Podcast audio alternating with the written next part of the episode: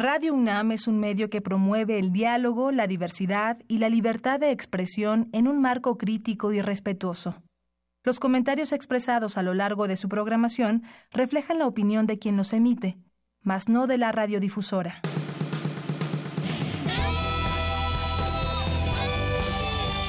Prisma RU.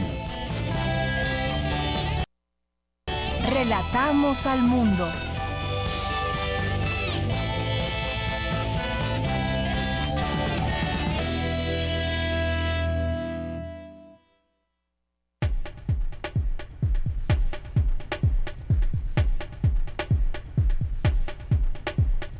Hola, muy buenas tardes. Tengan todos ustedes. Gracias por sintonizarnos en Prisma RU a través del 96.1 de FM Radio UNAM.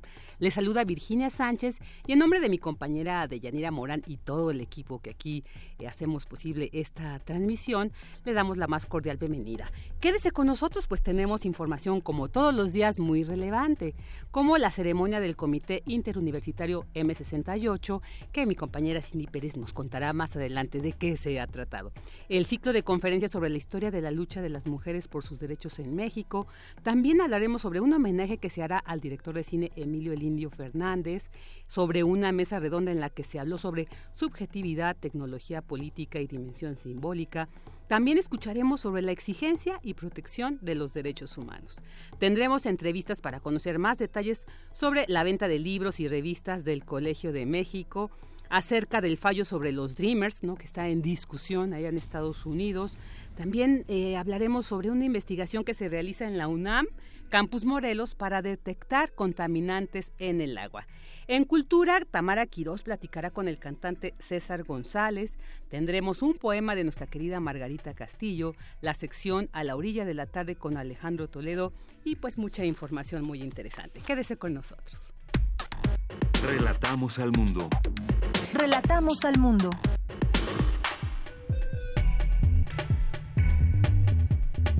Vámonos con nuestro resumen informativo en temas universitarios. Esta mañana se instaló el Comité Interuniversitario M68, Ciudadanías en Movimiento. Mi compañera Cindy Pérez estuvo presente y nos tiene los detalles un poco más tarde. Dentro del ciclo Grandes Maestros, la doctora Patricia Galeana imparte el ciclo Historia de la lucha de las mujeres por sus derechos en México. En unos minutos, Cristina Godínez nos tiene esta información. Y la UNAM encabeza equipo mexicano que estudia a fondo el proteoma humano. El proyecto reúne a 25 equipos de investigación de 21 países. Más adelante, Abraham Menchaca nos ampliará esta información. DREAM es el nombre de un sistema automatizado que fue desarrollado por investigadores del Instituto Politécnico Nacional y pues sirve para la rehabilitación de dedos de la mano por malformaciones congénitas o traumatismos y está accesible para todas las personas por su bajo costo. En temas nacionales, el presidente electo Andrés Manuel López Obrador impulsará una iniciativa de ley para implementar una política de austeridad de Estado que incluya los tres poderes, ejecutivo, legislativo y judicial, así como las entidades autónomas.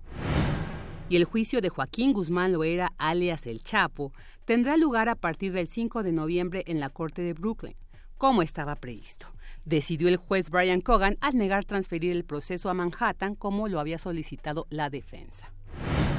Un juez de control dictó auto de no vinculación a proceso por los delitos de peculado y contra el patrimonio del Estado a favor del exgobernador de Nuevo León, Rodrigo Medina.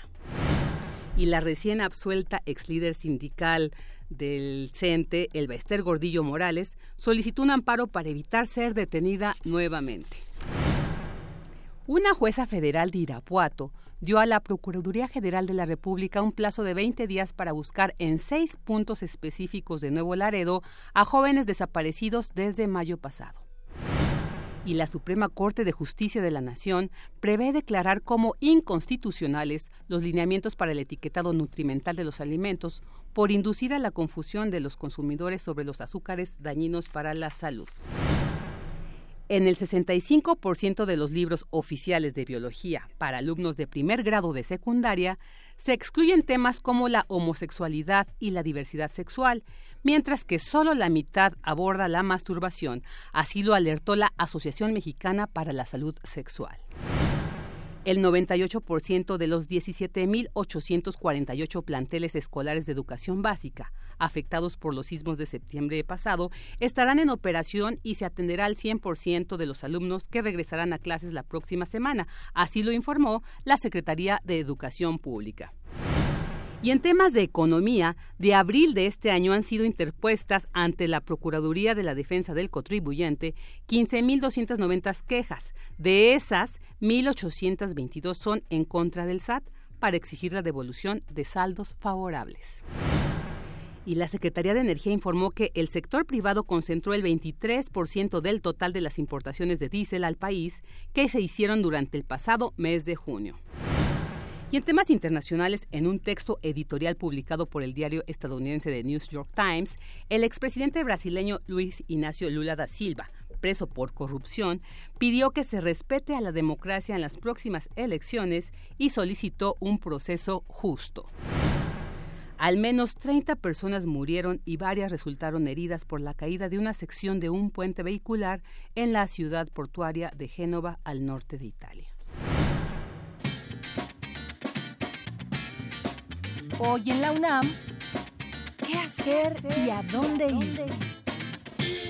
La Escuela Nacional de Lenguas, Lingüística y Traducción te invita a participar en sus talleres artísticos del ciclo 2019-1. Las inscripciones serán hoy y mañana en el Departamento de Servicios Escolares de este recinto universitario, ubicado a un costado de la Facultad de Química. Para mayores informes, puedes escribir al correo electrónicojescolar.enalt.unam.mx o al teléfono 5622-0650. No te puedes perder la edición número 18 de la Feria del Libro Científico, donde podrás acceder a obras de más de 20 sellos editoriales. Asiste al vestíbulo del edificio Amoxcali de la Facultad de Ciencias a partir de hoy y hasta el próximo 17 de agosto, de 9.30 a 20 horas. La entrada es libre. Como parte del ciclo Día Nacional del Cine Mexicano, se proyectará la película Calzoncín Inspector del director mexicano Alfonso Arau, en coproducción con los estudios Churubusco y guion en colaboración con el monero Eduardo del Río Ríos. Esta sátira política hace una fuerte crítica a la corrupción del sistema político mexicano y la restricción a la libertad de expresión. Sintonizan la señal de TV UNAM hoy a las 20 horas por el canal 20.1 de televisión abierta.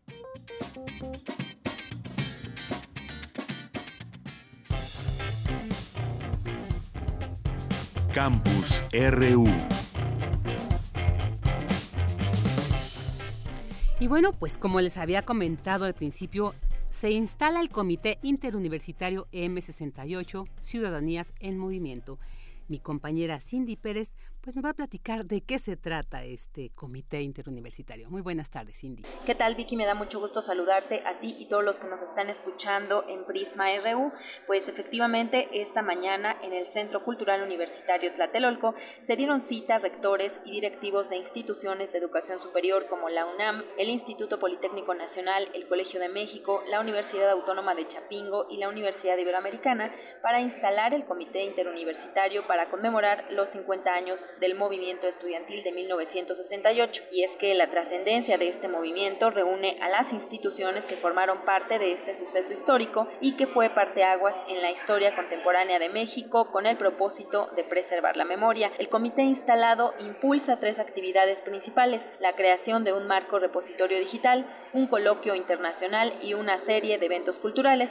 Escuchemos al coordinador de difusión cultural de la UNAM, Jorge Volpi. La creación de un macro repositorio digital que contendrá documentos de más de 30 archivos públicos y privados sobre los movimientos sociales, políticos y culturales más significativos de 1968 hasta el día de hoy.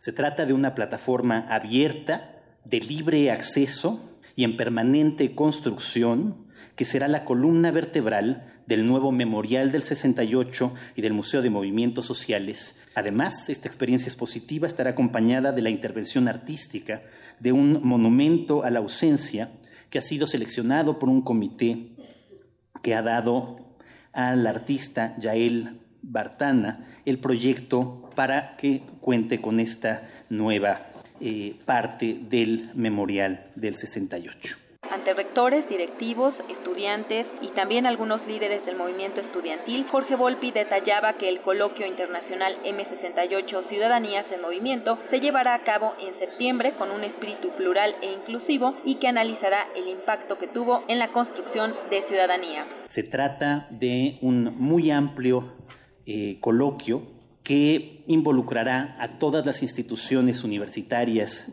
convocadas este día y que serán sede sus distintos espacios de distintos eh, planteamientos, mesas redondas, conversatorios, conferencias magistrales, los ejes temáticos planteados para este coloquio por el comité académico eh, presidido por el doctor Rolando Cordera son movimiento estudiantil del 68, todo lo que tiene que ver con el movimiento y su interpretación, feminismos y luchas por la igualdad y la diversidad, democracia y luchas por los derechos humanos, el arte como acto de resistencia, la educación superior a 50 años del movimiento y ambientalismo y ecología. En, este coloquio participarán más de 150 personas, entre las que se cuentan antiguos dirigentes del movimiento estudiantil de las distintas instituciones. La sede de este coloquio será la universidad en todos sus espacios, desde el bachillerato hasta eh, los institutos de investigación, pasando por todas las áreas de difusión cultural, los distintos espacios de la Universidad Autónoma de Chapingo, de la Escuela Nacional de Antropología e Historia, de la Universidad Iberoamericana, del Colegio de México, las distintas y variadas sedes del Instituto Politécnico Nacional y el propio Canal 11. El patrimonio de derechos, libertades e instituciones que han redefinido en nuestras comunidades durante los últimos 50 años sería inimaginable sin las reivindicaciones y las ideas surgidas durante los últimos años de la década de los 60. Vicky, al tomar la palabra, el rector de nuestra casa de estudios, Enrique Graue, se refirió a la demanda de justicia que significó el movimiento estudiantil y su influencia en la vida cotidiana. Debemos conmemorar este movimiento porque hace 50 años nuestros estudiantes, académicos y trabajadores, efectivamente en una unión sin precedentes, protestaron contra los excesos e injusticias de un Estado autoritario e insensible a los vientos de cambio. Porque en el 68 se nos desgarró la patria. Y desde entonces y hasta la fecha, nuestro pueblo viene suturándola, restaurándola, a fin de darle unidad, armonía y paz.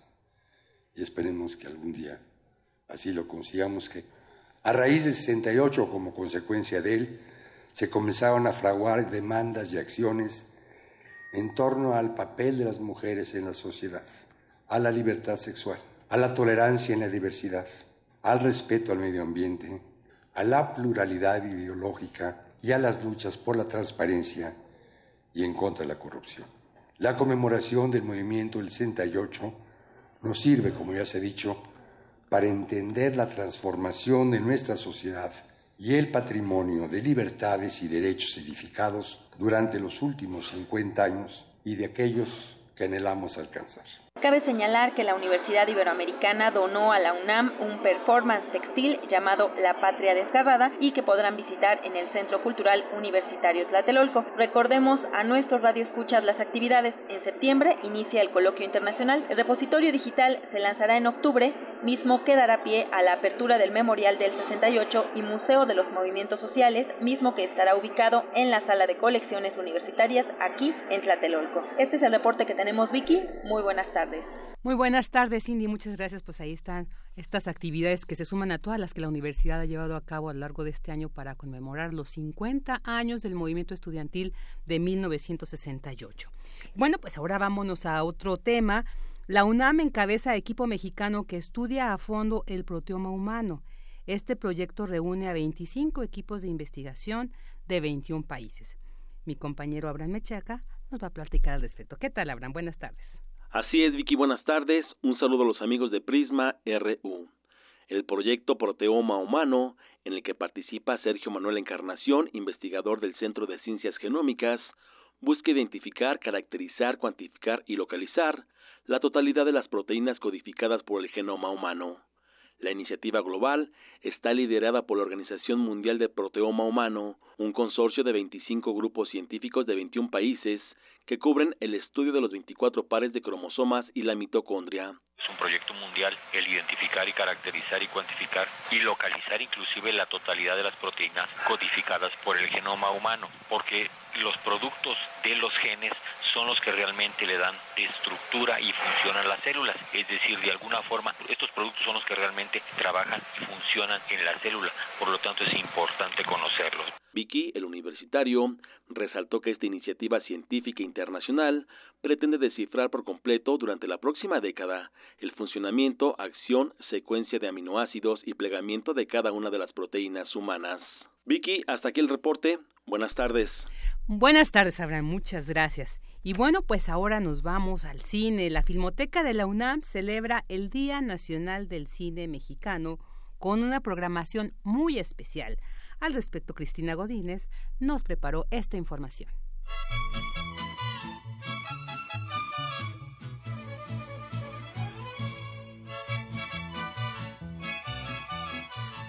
La Filmoteca de la UNAM se une a la celebración del Día Nacional del Cine Mexicano presentando una programación especial.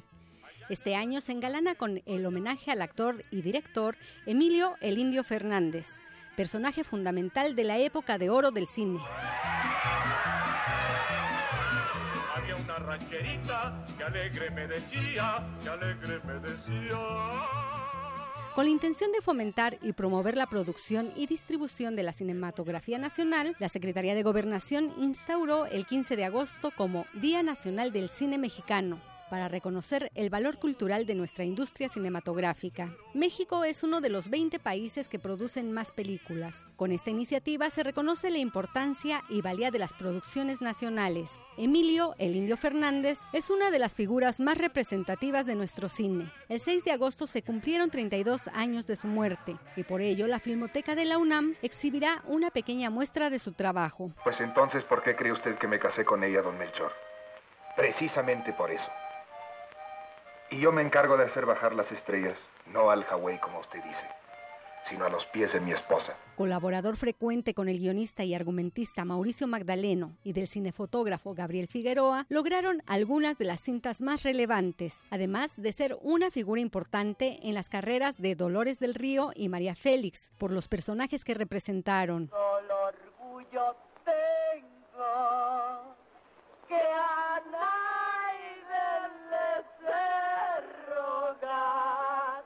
Oh! La esencia de lo mexicano resalta en las películas de El Indio, a través de la conjugación del elemento indigenista y los efectos que tuvo la Revolución Mexicana. Por esto declaró, yo soy el cine mexicano y que solo existe un México, el que yo inventé. Tal es su importancia en la cinematografía universal que este año se presentó en Cannes la versión restaurada de Enamorada de 1946, gracias a los auspicios del cineasta Martín Scorsese. A pedirle perdón, Beatriz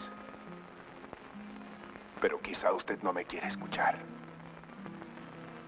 Yo le pido perdón y se lo pediré siempre, sin esperar que me lo conceda. Dentro de este homenaje, el 15 de agosto en la sala José Revueltas del Centro Cultural Universitario se presentarán las cintas Maclovia de 1948, protagonizada por la dupla Félix Armendaris y fotografía de Gabriel Figueroa. Función 12 horas. Víctimas del pecado 1950, protagonizada por Ninón Sevilla, función 15 horas. La Perla, 1945, con Pedro Armendáriz y María Elena Márquez, función 17 horas. En un tenor más urbano, Sano en México, 1948, con Marga López y Miguel Inclán, función 19.30 horas. En el cinematógrafo del Chopo se exhibirán Pueblerina, 1946, Pueblerina, 1949, estelarizada por Columba Domínguez y Roberto Cañedo, función 12 horas. Soy puro mexicano, 1942, con Pedro Armendáriz, con Pedro Armendáriz, Janet Alcoriza y David Silva en el reparto principal. Función 17 horas. Para finalizar se presentará la película Una cita de amor, 1958, con Silvia Pinal, Carlos López Moctezuma y Jaime Fernández. Función 19 horas. Eres linda y hechicera, linda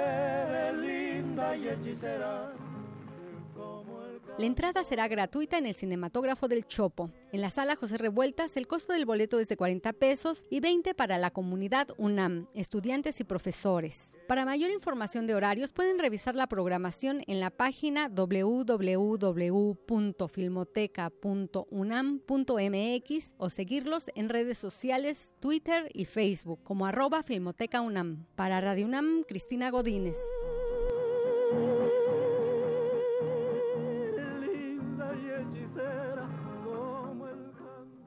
Queremos escuchar tu voz. Nuestro teléfono en cabina es 55 36 43 39.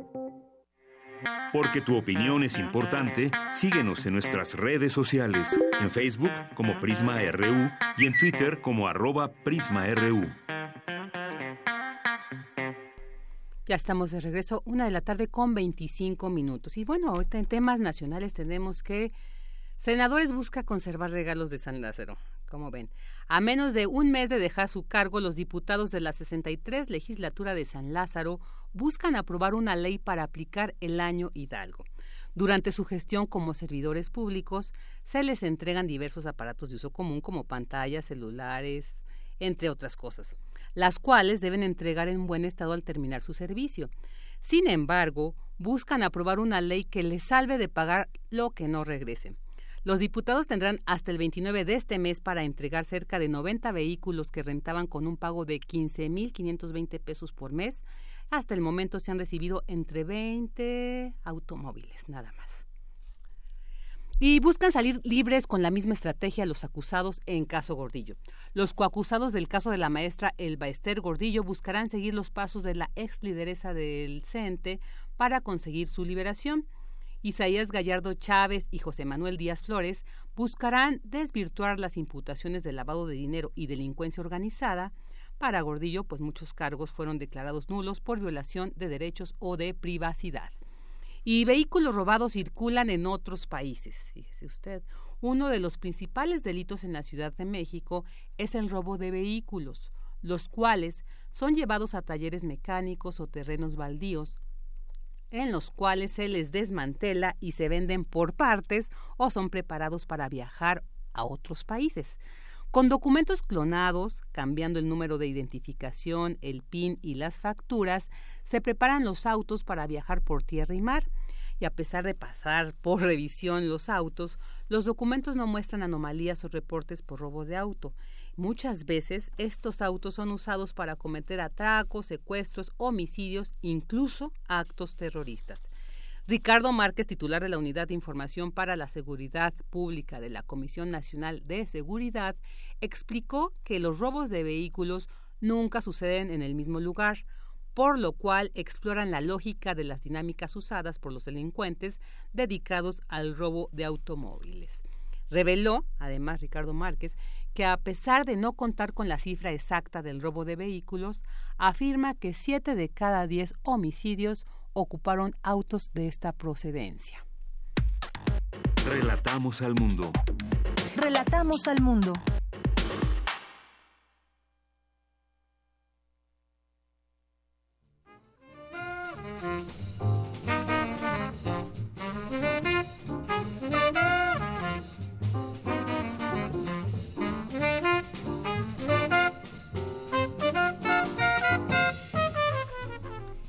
Estamos escuchando Let's Play the Blues a cargo de Tony Frusella. Él es un trompetista, bueno, era un trompetista estadounidense cuyo estilo se caracterizó como sofisticado e intimista y quien falleció un día como hoy, 14 de agosto, pero de 1969. Let's Play the Blues.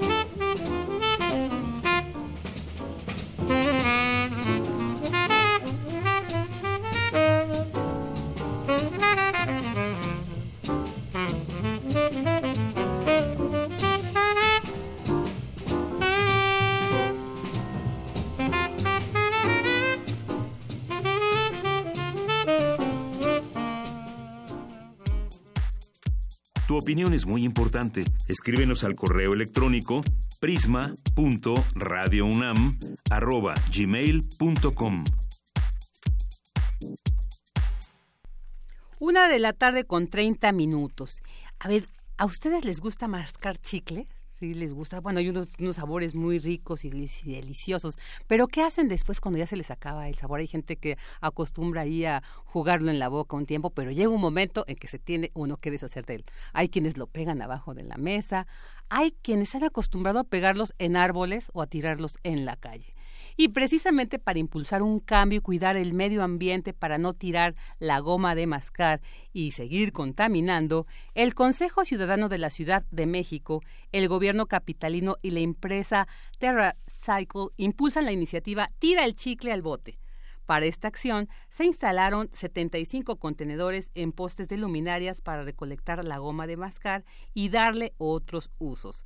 Bueno, pues para ampliarnos la información sobre esta campaña, tenemos en la línea a Paola Aceves Sandoval, directora de programas especiales del Consejo Ciudadano de la Ciudad de México. Buenas tardes, Paola, bienvenida.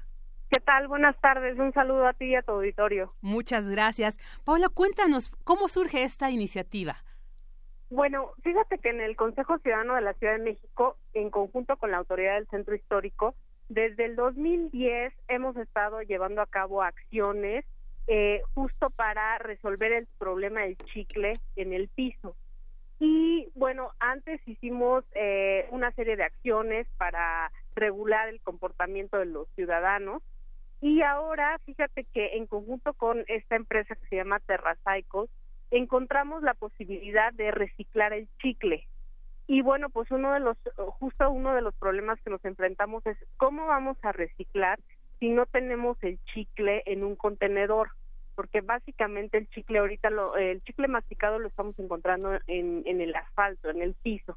Entonces, lo que se nos ocurrió fue generar un, un prototipo de un contenedor justamente nada más para eh, que, que los ciudadanos depositen el chicle en este contenedor y con eso lograr el reciclaje del mismo.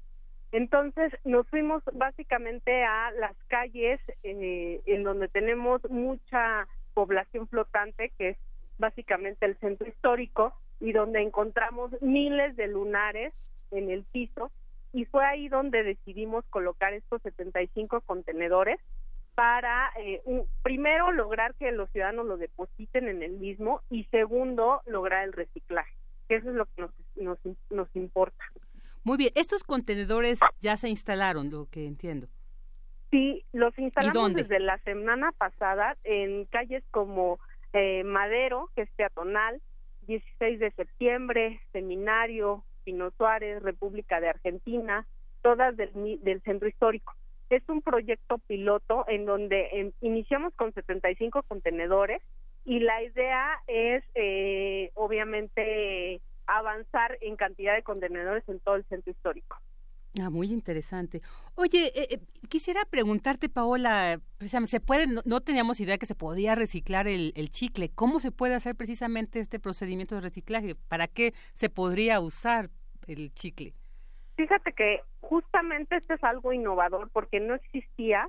Nosotros también desde el 2010 empezamos a buscar qué hacemos con el chicle y hoy con esta empresa eh, básicamente lo que se hace eh, son plásticos, eh, plásticos duros que sirven para la construcción, incluso para generar botes de basura, o sea, se pueden hacer muchísimas cosas con el chicle y esta empresa lo está haciendo en Monterrey. Entonces firmamos nosotros un convenio con ellos justo para nosotros eh, básicamente ordenar la conducta del ciudadano, regularla lograr en los contenedores del chicle y mandarlos directamente a esta empresa que está en Monterrey para que ellos mediante sus plantas de reciclaje y procesadoras pudieran transformar el chicle en plásticos duros. Y además, eh, leo que no va a haber ninguna inversión por parte del gobierno capitalino, todo lo va, va a ser a través del apoyo de estas empresas. Correcto, sí, es básicamente un, una, un apoyo por parte de la empresa y en conjunto con la autoridad. La autoridad no está invirtiendo ni un solo peso, al contrario, lo que estamos logrando es eh, evitar que el gobierno de la ciudad gaste eh, o destine el recurso para levantar los chicles del piso, porque además es carísimo. Eh, las las máquinas que lo hacen eh, son máquinas alemanas, entonces básicamente el gobierno de la ciudad las tiene que comprar y eh, con, por medio de un líquido, eh, un químico, se levantan los chicles del piso. Lo que nosotros estamos provocando es también un ahorro para el gobierno de la ciudad, que ese recurso se gaste en otras cosas eh, mucho más importantes y que además logremos eh, encontrarle un destino final al chicle. Claro, claro. Paola, ¿y por qué iniciar en el centro histórico? Bueno, nosotros creemos que el centro histórico es un lugar emblemático en la ciudad. Lo que hagas en el centro histórico se puede replicar en todas las partes, en las 16 delegaciones, sobre todo porque el centro histórico, uno, es turístico. Dos, el número de personas eh, que transitan diariamente es mayúsculo que en cualquier parte de la ciudad y podemos llegar a, de boca en boca a más personas en el centro histórico y sobre todo porque ahí es donde nosotros hemos hecho una medición muy puntual cuántos chicles se encuentran tirados en el piso, sobre todo en las calles peatonales. Claro. Eso, eso es cierto. Y ya después, bueno, esto sería el programa piloto posteriormente, me imagino que se tiene contemplado ampliarlo a, a otros, otras zonas de la ciudad. Exactamente, exactamente. Esa es la idea. Por eso nosotros hablamos de un, un proyecto piloto en donde iniciamos con 75 contenedores y la idea es ir avanzando. ¿No? El contenedor es un prototipo, solamente es para el chicle, tiene un orificio en la parte de en la parte posterior y en la parte inferior es un es un contenedor que contiene adentro un tubo donde se pegan los chicles, se retira ese tubo con los chicles pegados y se envía directamente a la a, a Monterrey Nuevo León a, a esta empresa que se llama TerraCycle para procesamiento. Paula, ¿hay algún programa piloto similar o ya este programa eh, eh, echado a andar en algunos otros países, en alguna otra ciudad?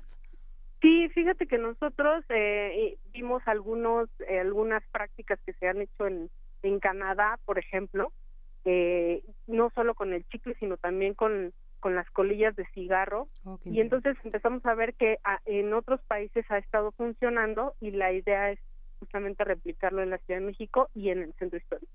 Híjole, pero bueno, hablábamos de, de Canadá y ahí pues creo que hay un poco más de educación vial, ¿no? De, de conciencia. Y yo creo que pues es, lo interesante de este programa es también generar esta conciencia de por qué mantener limpia nuestra ciudad, no tirar eh, chicles ahorita, después estaría fabuloso las colillas de cigarro porque también contaminan muchísimo. Entonces es muy interesante. Paula, estos contenedores van a tener información ahí instalada, digamos, para que los transeúntes se informen además de que existen, ¿no? Y de que el uso que se le va a dar al chicle que depositen ahí. Sí, mira, el Instituto de la Juventud de la Ciudad de México eh, tiene a estos chicos eh, de prepa sí que son los que nos están apoyando en la activación de los contenedores. La idea es eh, que los chicos estén al lado del contenedor para, para que el ciudadano que va eh, caminando se puede, pueda socializarse con el contenedor, eh, tenga información de para qué sirve, cuál es el uso del mismo y podamos replicarlo. Entonces, estamos trabajando justamente ahí en la calle, en el espacio público con estos chicos, y ellos a su vez nos están replicando la información y pues nosotros lo estamos haciendo también a través de los medios de comunicación y de las redes sociales. ¿Hay alguna página donde podamos acceder a esta información, a este proyecto que es muy interesante y creo que pues tenemos que conocerlo? Si no tiramos chicle, al menos tenemos que conocerlo para quienes sabemos que lo tiran, pues ya cambien esta mala práctica. Sí, mira, nosotros ten tenemos a través de nuestras redes sociales, eh, el Twitter es el Consejo MX, arroba el Consejo MX, y también en nuestra página eh, de internet que es eh.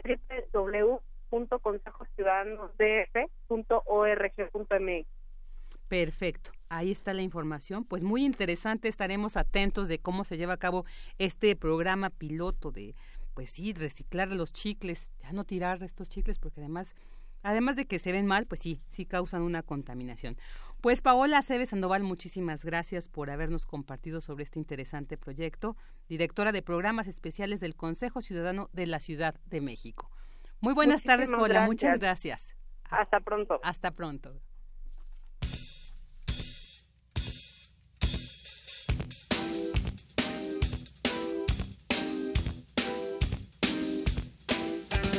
Oye, tía, tía, tía, tía, tu monedero, tu monedero es azul como de metal, es azul de metal, es azul de metal.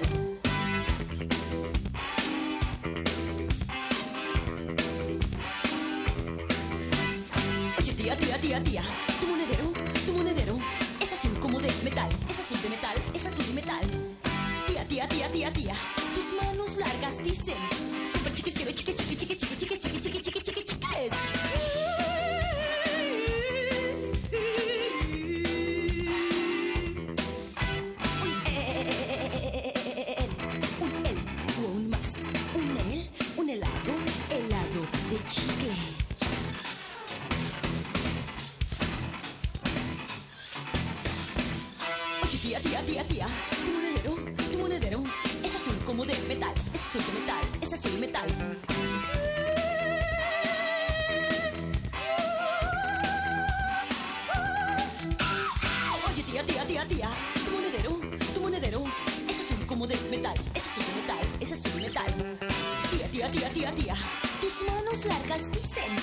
chiqui, chiqui, chiqui.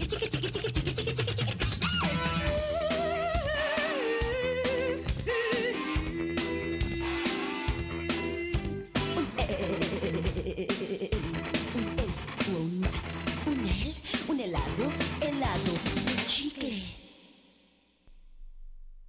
Ya estamos de regreso ahí con Chicles de Santa Sabina, la canción emblemática, pues para precisamente después de esta interesante entrevista sobre este proyecto para reciclar el chicle. Y bueno, pues ahora nos vamos a un poema de esos que pues de manera tan especial siempre nos comparte nuestra querida Margarita Castillo. Hoy escucharemos That Old Feeling. That Old Feeling.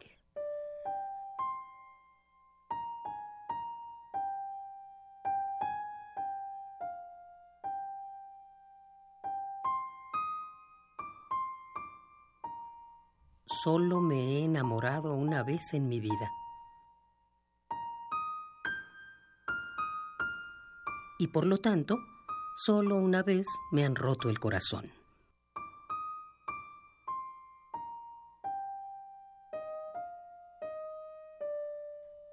Solo me he enamorado una vez en mi vida.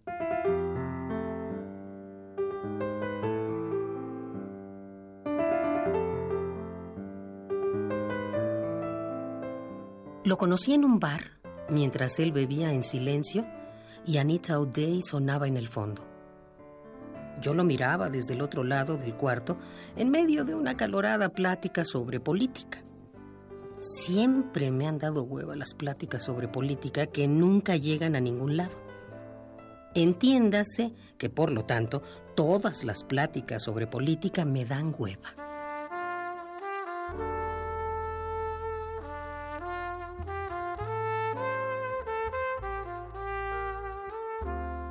Tan pronto pude, me desentendí de mi grupo y caminé hacia dos lugares en la barra que estaban vacíos.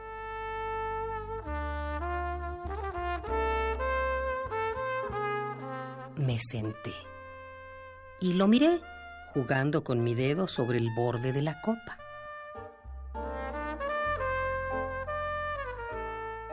Era tímido. Sus ojos, que parecían entrecerrados, evitaban mirarme.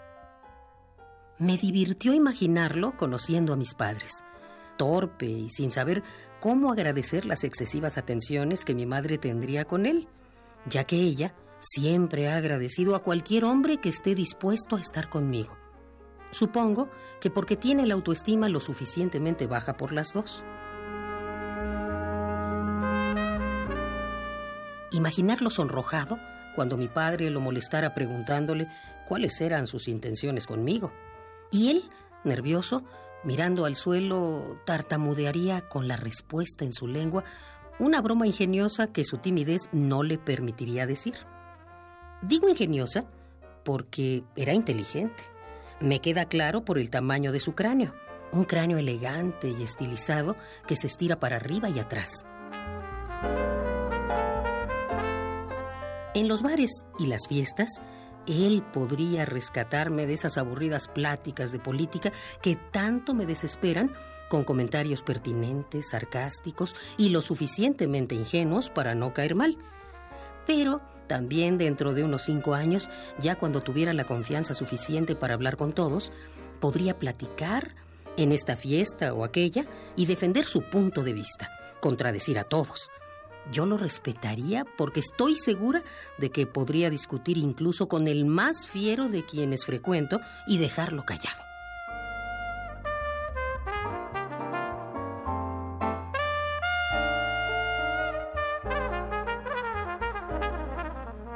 Siempre admiré su sentido del humor.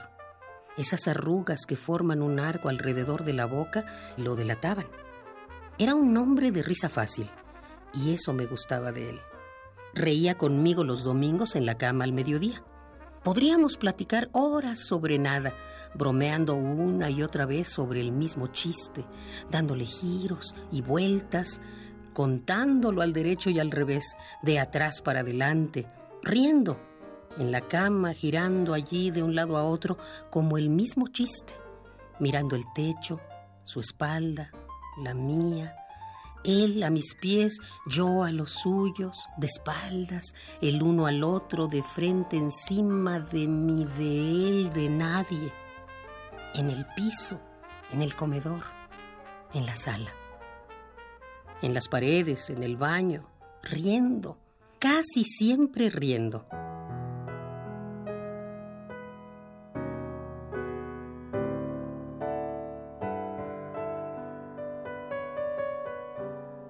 Podría amarlo sin parar, pero la arruga más alta de su frente, esa que se forma solo cuando uno frunce el ceño por enojo y no cualquier enojo, celos, no me lo permitiría.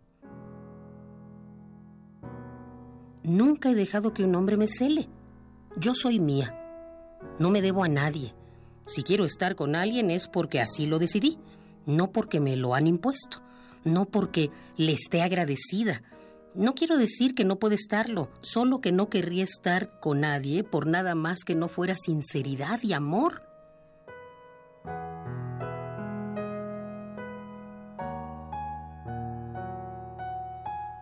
Esa arruga que me condena y me mira acusándome de cosas que nunca he hecho, nunca haría, esa insoportable arruga que nunca me perdonará y nunca toleraré que me alce la voz, que un día cuando llegue cansada y descuidada me acusara de haber estado con otro. Y yo, débil y triste, no le reprocharé sintiéndome en verdad culpable por descuidarlo, por llevarlo a pensar que en verdad ya no me interesa, que me podría ir con otro, que ya no lo valoro por orillarlo a acostarse con otra. Me siento de verdad culpable. Él solo lo hizo en respuesta a mi forma de tratarlo.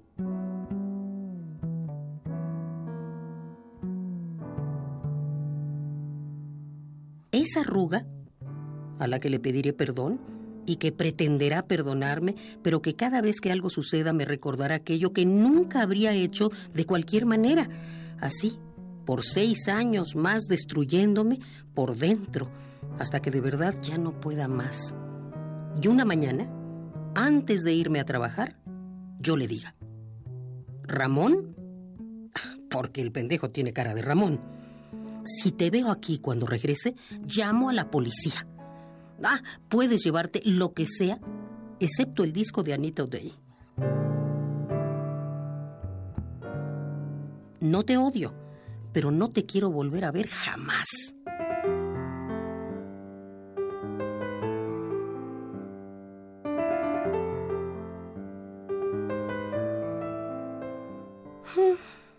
Pedí otro trago en la barra y volví a mi mesa y a mi discusión política de hueva, pensando en la suerte que tuve por salirme a tiempo de esa relación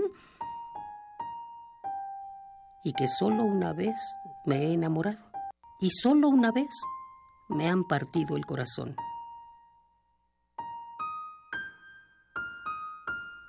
Por eso, no pienso hacerlo nunca de nuevo. Pinche Ramón. That All Feeling. Rodrigo Méndez Salinas.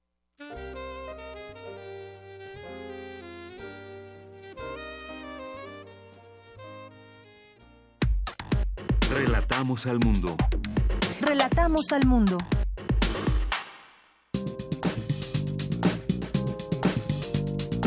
Cultura RU.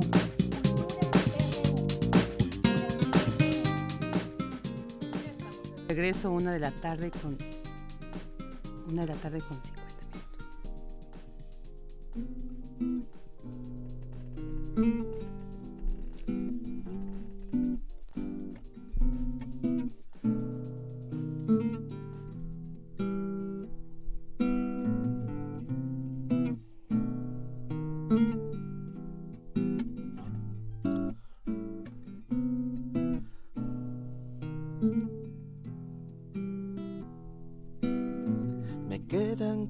Lágrimas para beberlas en tu honor.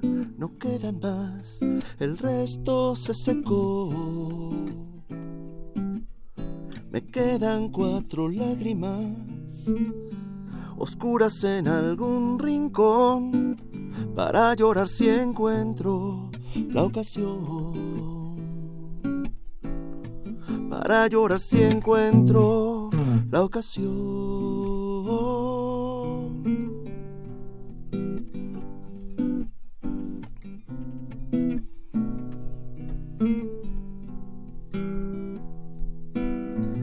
Quedan tardes grises para aliviar mis cicatrices bajo el goteo lento del reloj. Me quedan los susurros, los gritos sordos, los murmullos. Conservo, Alicia, girones de tu voz. Aún tengo, Alicia, girones de tu voz.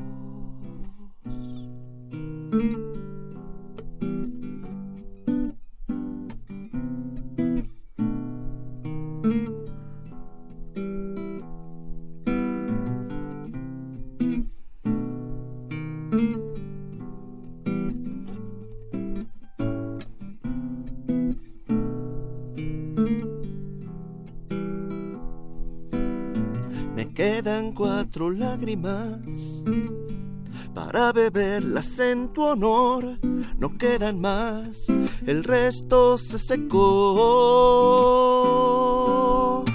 Me quedan cuatro lágrimas oscuras en algún rincón para llorar si encuentro, para llorar si encuentro, para llorar si encuentro la ocasión,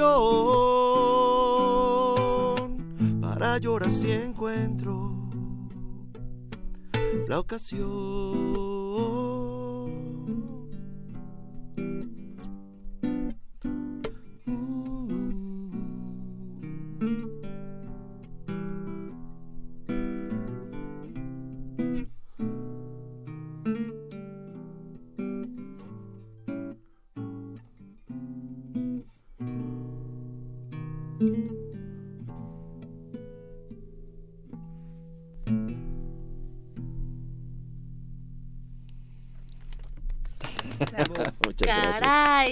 Tal? Qué manera de empezar esta sección de cultura con Tamara Quiroz. Virginia, muy buenas tardes a ti y todos aquellos que nos acompañan a través de la frecuencia de Radio UNAM.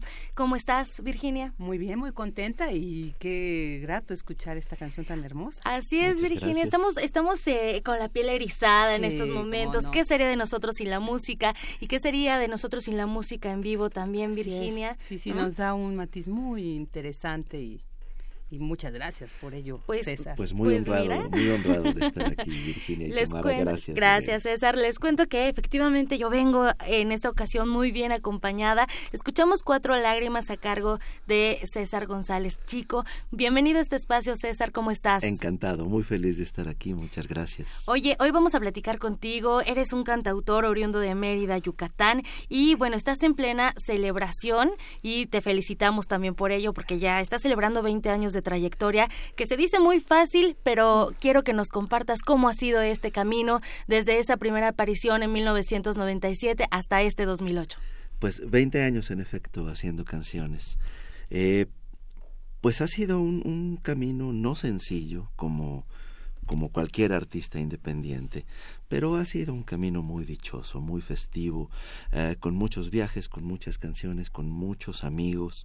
Eh, estos 20 años me sorprenden además con proyectos nuevos, con conciertos en puerta, con discos en puerta, así que pues qué más puede desear uno, ¿no? Que eh, poder eh, eh, haber pasado tantos años dedicándose a, a, lo que le apasiona, a lo que le gusta, que no es común en estos tiempos oscuros, ¿no? Poder hacerlo. Yo tengo ese privilegio y, y así me siento, un privilegiado y siempre se agradece sentirse apapachado por esas personas que nos acompañan. Y bueno, además hay que contarle al auditorio, César, que eres un cronista de la vida misma. Primero de la tuya, que entre la lírica anecdótica hace que muchos nos reflejemos con tu música de diferentes formas y también en diferentes tiempos y además con el color y el ritmo de tu melodía. Disfrutamos donde quiera que te escuchemos lo acabamos de hacer en este momento con, con esta canción que nos interpretaste. Oye, y bueno, desde tu primera aparición celebras los 20 años, vienes muy bien acompañado con un nuevo disco titulado Sessions. Así es. Eh, como pues eh, esto se trató de una celebración, tuvimos nuestra fiesta de aniversario el 16 de junio, pasado en el lunario del Auditorio Nacional. Y pues uno invita a a, las fiestas, pues a sus amigos. Entonces estuve, estuve acompañado de queridos amigos que además grabaron conmigo en este, en este disco Sessions, que es una pues un recorrido a lo largo de canciones que han sido importantes eh, en mi carrera en estos 20 años, acompañado de estos personajes que han sido muy importantes también. Lo leo para que no se me olvide ninguno. Claro. Eh, les hablo de Gerardo Pablo, Leonel Soto, Alfonso Maya, Rafael Mendoza, Edgar Oceransky, Iraida Noriega, Carlos Carreira, Rodrigo Rojas, Carlos Arellano y Armando Rosas. Todos ellos me, me honran con su amistad primeramente y, tuve la dicha de que me compartieran su talento eh, cantando estas canciones mías y también cantándolas en el, en el lunario del auditorio. César, vaya que eres afortunado, ¿eh? Con estos personajes muy importantes de la escena musical mexicana, nada más con ellos toca, bueno, preparaste este disco que está disponible también para toda la gente, para aquellos que ya te conocen y también para aquellos que no te conozcan para que se acerquen, se acerquen a tu música. Así es, eh, eh, nosotros, quiero decir yo y mi, mi, equipo de producción, seguimos siendo de los románticos que, que hacemos discos físicos. Es, un, es una cosa que se está extinguiendo lamentablemente, eh, porque se pierde muchísima información eh, en las, en las vías digitales. ¿no? Entonces, este disco en su estado físico, que es un disco muy bonito además, diseñado por el artista gráfico Abdiel Enar, que es uno de mis colaboradores eh, más cercanos. Eh, lo pueden encontrar sobre todo a la venta en los conciertos y en, y en mi página web tenemos una tienda digital, pero por supuesto como hay que adaptarse a los tiempos que corren, también lo encuentran en todas, todas, las, plataformas, musicales, así es. Yo se lo recomiendo en físico porque es más lindo. Y, veo que también incluye un DVD. Así es, es un CD y un DVD. Grabamos las sesiones eh, en el estudio de grabación y eh, ahí, ahí están los están los 10 videos con nuestros invitados. Oye, ¿y cómo es que surge este disco? O sea, claro, obviamente fue para una celebración, pero tengo entendido que no estaba como un plan tal cual. Cuéntanos. No, estaba planeado. A mí me sorprendió eh, la, la, fecha de aniversario. Yo estaba muy inmerso en el, en el proyecto que tengo actualmente, que se llama así, Cuatro Lágrimas para Alicia. Eh, es un disco por entregas, es un disco en fascículos coleccionables. Ya entregamos los, los dos primeros fascículos y tenemos pendiente pues la tercera y la cuarta lágrima. En eso estábamos. Ok. ¿Quién es Alicia? Eh, Alicia es una mujer que fue importante para mí hace 30 años. Eh, uno, uno piensa que siempre es este que va eh, por la vida en el presente y planeando cosas. Y de pronto viene la memoria y te recuerda que no es cierto, que también tienes una historia y que también eh, esa historia forma parte de lo que te está pasando internamente y te hace levantarte, escribirle una canción. Eh, que en aquel entonces eras muy joven para poder escribirle, eh, para despedirte definitivamente de la manera en que te hubiera gustado hacerlo, pero 30 años después.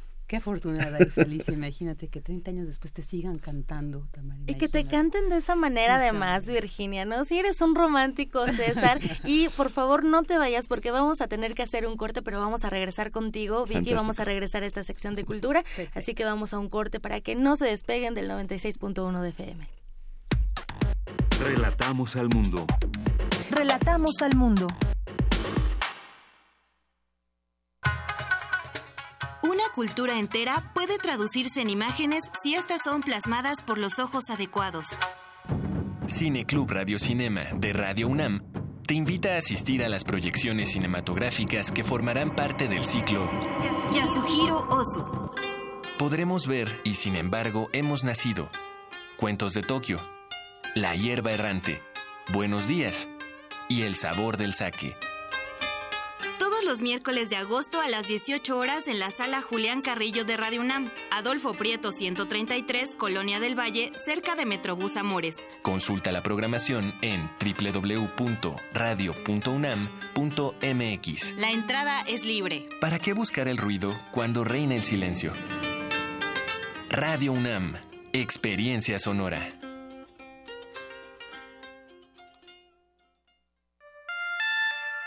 Un asesinato y tres sospechosos.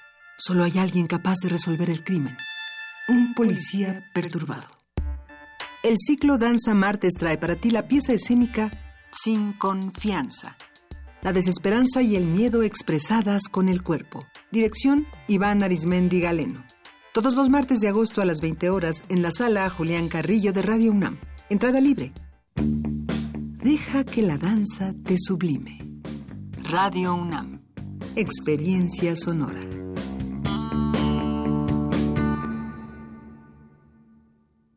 Yo soy Carla y no me dejaron ser candidata de mi partido porque pensaron que era mejor tener a un candidato hombre. Soy Jimena, fui candidata a alcaldesa y no estoy conforme con el resultado de la elección. Yo soy Alfonso, presenté mi proyecto para la consulta de presupuesto participativo. Creo que cumplió con los requisitos y no fue considerado. En todos estos casos, el Tribunal Electoral de la Ciudad de México analiza, indica quién tiene la razón y protege sus derechos. Tribunal Electoral de la Ciudad de México. De principio a fin, justicia en tu elección.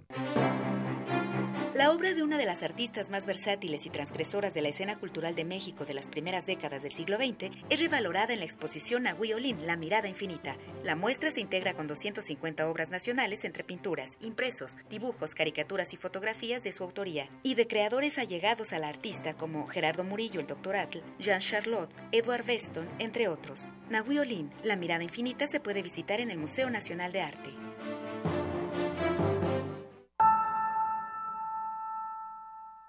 Puedes elegir cualquier cosa que desees. Pero claro, solo puedes elegir algo que conoces. Entonces, ¿será cierto que puedes elegir cualquier cosa? Los lunes de teatro de Radio UNAM te invitamos a cuestionar la falacia o realidad de la elección humana en la puesta en escena En la banca, dirección y adaptación de Bernardo Galindo a partir del texto Primer Amor de Samuel Beckett. Todos los lunes de agosto a las 22 horas en la sala Julián Carrillo de Radio UNAM. Adolfo Prieto, 133, Colonia del Valle, cerca del Metrobús Amores. Entrada libre. Si estamos indefensos ante nuestra naturaleza, hay que aceptarla con dignidad. Radio UNAM. Experiencia sonora.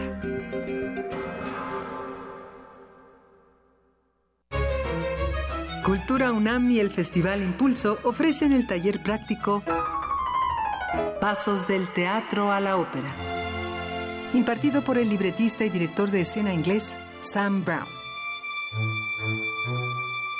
Dirigido a profesionales y estudiantes de las artes escénicas para hacer un recorrido por la historia de la ópera, el vocabulario musical y técnico, hasta llegar a la escritura, composición, montaje y producción de una obra operística del 4 al 7 de septiembre de 10 a 2 pm. Informes e inscripciones en www.catedrabergman.unam.mx www.catedrabergman.unam.mx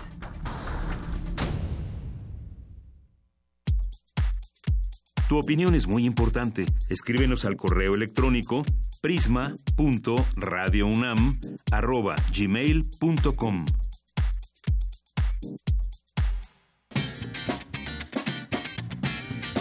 Mañana en la UNAM, ¿qué hacer y a dónde ir?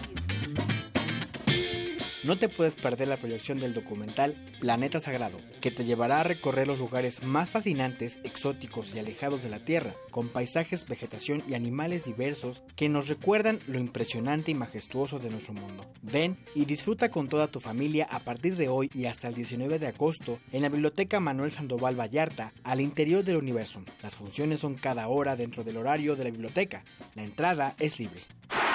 Como parte del ciclo de actividades académicas, las ciencias sociales ante el 68, segunda parte, se llevará a cabo la mesa redonda a 50 años del movimiento de 1968, su contribución a la democratización de México, que contará con la participación del doctor Gilberto Guevara Niebla, líder estudiantil y consejero del Instituto Nacional para la Educación, el doctor Jorge Martínez Contreras, director del Centro Darwin del Pensamiento Evolucionista, y la doctora Ira de Gortari, académica de la UNAM. La cita es mañana 15 de agosto en el auditorio del Instituto de Investigaciones Sociales en punto de las 11 horas.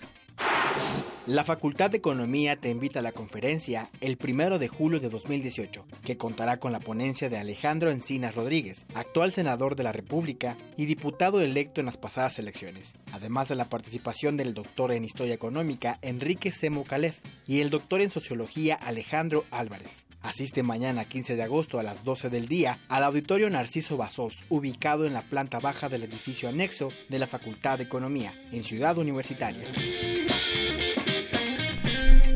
Ya estamos de regreso, dos de la tarde con siete minutos y bueno, continuamos con Tamara Quiroz y este gran invitado que nos honra este día con su presencia. Muy honrado. También. Así es, Gracias. Virginia, seguimos con la presencia aquí en nuestra cabina de César González Chico, que nos estabas platicando la historia de Cuatro Lágrimas para Alicia y nos contabas que Alicia es un amor de hace 30 años. De hace y, 30 años. y fuera De del aire... Lejana juventud.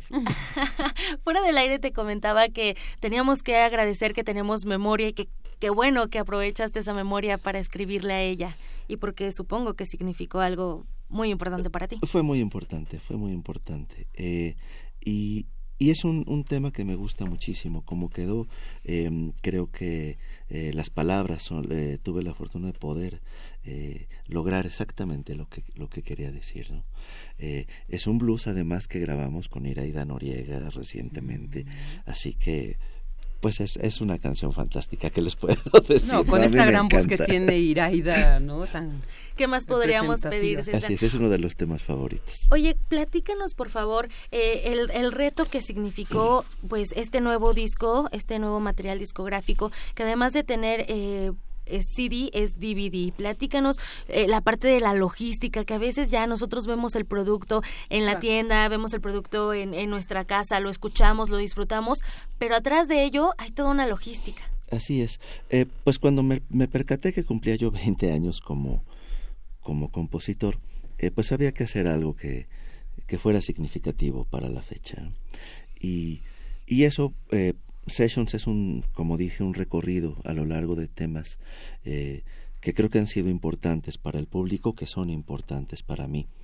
Y eh, quise compartirlo con queridos amigos que además son grandes artistas eh, muy talentosos que ya enumeré hace, hace unos, Unos minutos, fue un enorme reto logístico porque queríamos grabar en video las sesiones, queríamos grabar eh, correctamente el audio desde luego, pero también reunir a todos estos personajes con un altísimo perfil, con muchos conciertos, con muchas giras, pues fue muy difícil.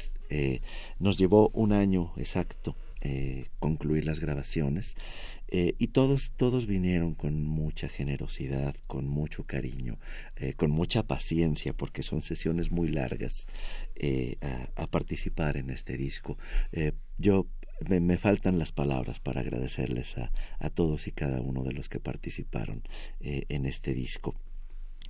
Y em, pues el resultado ahí está, el, el disco Sessions, que creo que cumple con, con lo que nos habíamos planteado, un disco de aniversario, un disco de 20 aniversario. Un disco especial, un disco eh, donde, bueno, ya ahí se ve el esfuerzo en, en este resultado de calidad, en este resultado de unión también, porque, bueno, hay que estar unidos para crear este tipo de trabajo. Desde luego, muchos muchos invitados que yo quería que estuvieran se nos quedaron en el en el tintero.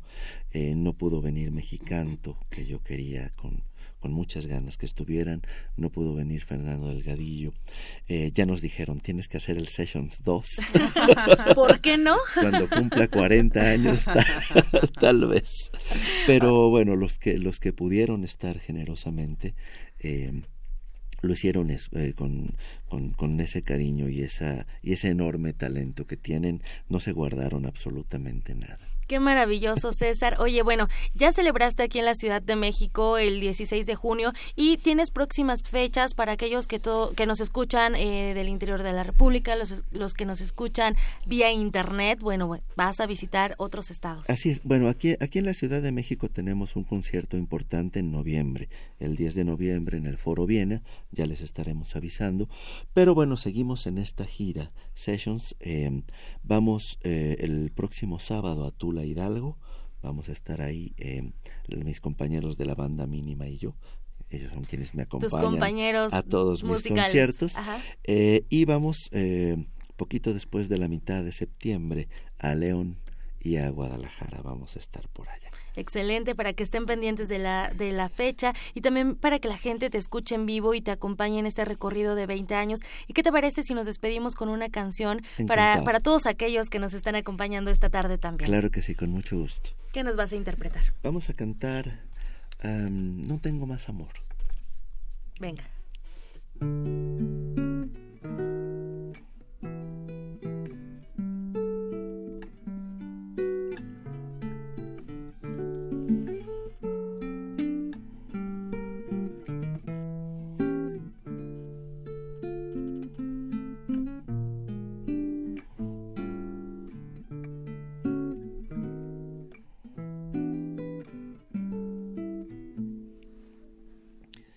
Tengo más amor del que te he dado. Ni seré ya capricho de tus juegos. Para mí suenan ya vacíos tus ruegos, pues tengo el alma en paz y te he olvidado.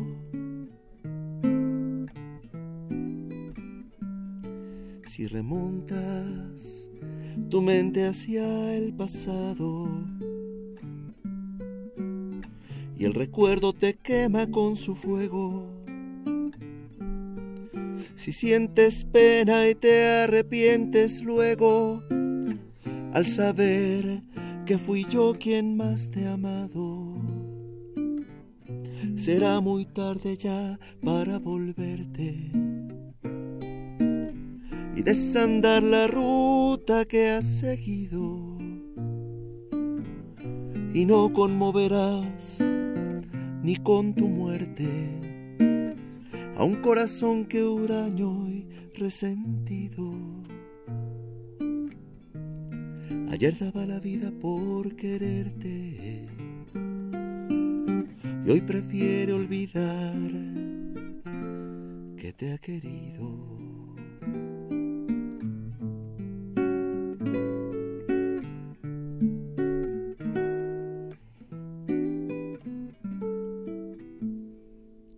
Si remontas tu mente hacia el pasado y el recuerdo te quema con su fuego. Si sientes pena y te arrepientes luego al saber que fui yo quien más te ha amado, será muy tarde ya para volverte y desandar la ruta que has seguido. Y no conmoverás ni con tu muerte a un corazón que huraño y resentido. Ayer daba la vida por quererte y hoy prefiere olvidar que te ha querido.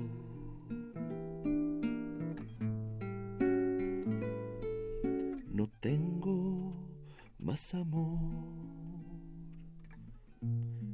del que te he dado.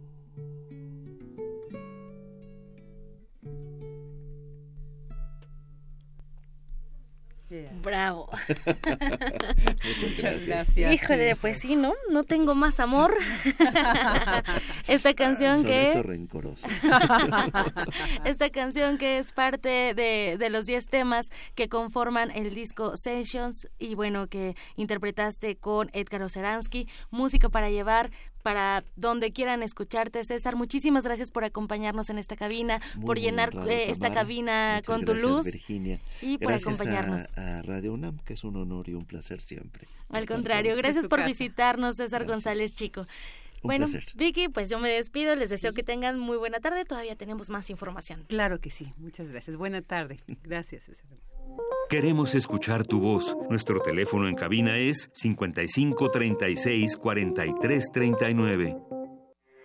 Porque tu opinión es importante, síguenos en nuestras redes sociales, en Facebook como Prisma RU y en Twitter como arroba PrismaRU. Prisma RU. Relatamos al mundo. Dos de la tarde con 16 minutos y ahora nos vamos a otra nota muy interesante. La doctora Patricia Galeana impartió la conferencia Historia de la lucha de las mujeres por sus derechos en México, que es parte del ciclo Grandes Maestros de la Coordinación de Difusión Cultural. Mi compañera Cristina Godínez nos tiene la información. Vicky, muy buenas tardes para ti y para el auditorio de Prisma RU. La doctora Patricia Galeana en esta ocasión abordó el tema de lo que sucede en México con el liberalismo y del impacto de lo que se ha llamado la reforma del Estado y de la sociedad. La historiadora dijo que las estructuras novohispanas subsistieron hasta el triunfo de la reforma. y que realmente pues fue una revolución en todas formas y entendemos que las revoluciones cambian estructuras, estructuras políticas, económicas, sociales y en este caso culturales, puesto que se trata de superar la intolerancia religiosa. Eh, ya habíamos visto que pues las mujeres participaron activamente en la insurgencia, como participan inclusive los niños en todo movimiento que es popular, como fue la Revolución de Independencia de nuestro país. Y cuando viene la consumación, como esta consumación pues fue por una negociación de paz, no eh, se estableció ni siquiera una república, que era el proyecto de Hidalgo y Morelos, sino un imperio, y subsisten las estructuras novohispanas o coloniales. Respecto a la educación de las mujeres después de la guerra insurgente, señaló que esto ocurrió en un periodo difícil para nuestro país. Y si vemos, pues eh, las mujeres no van a cambiar eh, su vida eh, para seguir más o menos en la misma forma que era antes de la independencia. Y eh, si vemos, pues su trabajo desde la casa hasta el campo, el comercio, el hacer la- las telas para la ropa del núcleo familiar, etcétera, pues no era eh, remunerado equitativamente. Y la educación seguía pues en manos eh, todavía de la iglesia y con esta idea de enseñarle a la mujer pues eh, las oraciones, seguir la misa y las labores mujeriles, pero no otro tipo de instrucción. Por último, la también colaboradora de Radio UNAM expresó que la reforma dio por resultado que las mujeres tuvieran acceso a la educación y con ello vino un boom de textos escritos por mujeres y para mujeres, tanto femeninos como feministas. Vicky, este es mi reporte. Muy buenas tardes. Muy buenas tardes, Cristina. Muchas gracias. Y bueno, todas estas conferencias, todos estos eventos muchas veces se transmiten en los canales de, estos institutos o de estos eh, sitios que las, los organizan y a veces es muy interesante escucharlas completas porque de verdad que son eh, conferencias muy, muy interesantes con gente muy especialista. Bueno, ahora vámonos a otra nota. Analizan en la Facultad de Ciencias Políticas y Sociales de la UNAM la relación del cerebro en la política. Mi compañera Cindy Pérez nos tiene los detalles. Vicky, te saludo con mucho gusto a ti y al auditorio de Prisma RU durante la mesa redonda Subjetividad, Tecnopolítica y Dimensión Simbólica, Participación Política en, la Era Digital, celebrada en la Facultad de Ciencias Políticas y Sociales de la UNAM. Ángel Rubio Moraga, profesor de la Facultad de Ciencias de la Información en la Universidad Complutense de Madrid, habló del conocimiento del cerebro como base de las nuevas formas de hacer política. Medios de comunicación de masas, el quinto poder o el cuarto poder, según las democracias en el que intentan influir, intentan ejercer un poder que realmente, incluso a día de hoy en la comunicación política, siguen teniendo. Los medios de comunicación son muy importantes como filtro de lo que precisamente hoy les voy a comentar como esa variable, eh, digamos, o ese factor radical que es lo que ha cambiado la forma de ejercer la comunicación política y que no es otra cosa que la empatía. Bueno, pues los medios de comunicación tienen un papel muy importante a la hora de filtrar por qué sentimos empatía hacia un candidato, por qué nos sentimos atraídos, por qué votaríamos a un candidato y no a otro, etcétera, etcétera. Esos cambios en la comunicación, evidentemente, también han tenido su reflejo en el otro ámbito de la comunicación, la política. Hemos pasado de un discurso cerrado el de los candidatos, los líderes políticos, los partidos políticos que buscaban el convencimiento en masa de una sociedad, de un sector, de un pueblo, de un país, a través de un único mensaje que cada cual interpretaba según sus valores, según su sociedad, según su educación, pero que no era del todo efectivo, no era del todo eficaz. De hecho, la estrategia de gran parte de las campañas electorales era más que dudosa, fundamentalmente porque era un único mensaje. El también vicedecano se refirió a la empatía y las neuronas espejo como aportación a la neuropolítica. Siempre se piensa que una campaña electoral tiene como principal objetivo captar nuevos electores, cuando realmente a través de ese discurso cerrado la función fundamental es convencer a los ya convencidos. O mejor dicho, no perder a los ya convencidos. Porque la captación de nuevos electores es realmente complicada. Porque cada elector tiene una serie de intereses particulares. Las neuronas espejo es lo que realmente nos permite empatizar con el otro. La empatía es la clave que hizo que el hombre, que el primate, viera la necesidad de utilizar el fuego, tanto para cocinar como para defenderse, de empatizar con otros que realmente sientan sus mismos problemas. Y, según estas corrientes antropológicas, la empatía es la clave de la evolución. Son los que determinan que optemos por una opción y no por la otra, con el fin de trazar las estrategias y tácticas de comunicación políticas adecuadas a cada momento y a cada circunstancia. En definitiva, la comunicación, la neuropolítica, lo que pretende es elaborar y construir modelos de comportamiento de los ciudadanos de forma exhaustiva. En definitiva, elaborar un patrón de conducta pero no de un grupo amplio, más o menos extenso, de una ciudad. No todas las ciudades votan evidentemente igual, aunque cuando llegan sobre todo las elecciones norteamericanas tengamos claro que el sur vota republicano, el norte demócrata, etcétera, evidentemente hay conductas individualizadas, igual que acá en México, igual que en España. Hasta aquí la información. Muy buenas tardes. Muy buenas tardes, Cindy, muchas gracias. Y bueno, pues ahora nos vamos a una entrevista muy eh, pues seguramente les va a interesar a, muchos de ustedes. Del 14 al 16 de agosto se llevará a cabo la venta especial de libros y revistas 2018 en el Colegio de México. Y para conocer más detalles sobre esta venta tenemos en la línea a Gabriela Said, directora de publicaciones de esta entidad del Colegio de México. Muy buenas tardes, Gabriela, bienvenida. Hola, Virginia, buenas tardes. Muchas gracias por estar aquí. Pues eh, quisiera preguntarte cuál es el objetivo principalmente de esta venta especial de libros y revistas. Bueno, el objetivo primordial, eh, como lo he venido diciendo a lo largo de estos días, es básicamente la difusión y el conocimiento del de, trabajo eh, académico y de investigación que se realiza en el fondo de, perdón en el Colegio de México y, em, y que está plasmado en, en, en, libros, ¿no? Entonces, es difundir em, ese conocimiento eh, a través de la venta de libros a precios eh, muy, muy accesibles para, para la comunidad, tanto académica eh, como, como de profesores, como de estudiantes, y para el público en general, por supuesto. Okay. ¿Qué temas encontraremos en, en, en, este, en esta venta especial?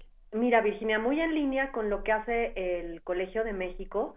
Em, eh, bueno, básicamente serán libros de sociología, economía, historia, eh, eh, ciencia política, relaciones exteriores, estudios urbanos, estudios ambientales, también lingüística y literatura, principalmente. Perfecto. ¿Solamente van a ser libros que edita eh, el Colmex o también se van a invitar o están integrados en esta venta ediciones de otras eh, universidades o de otras editoriales?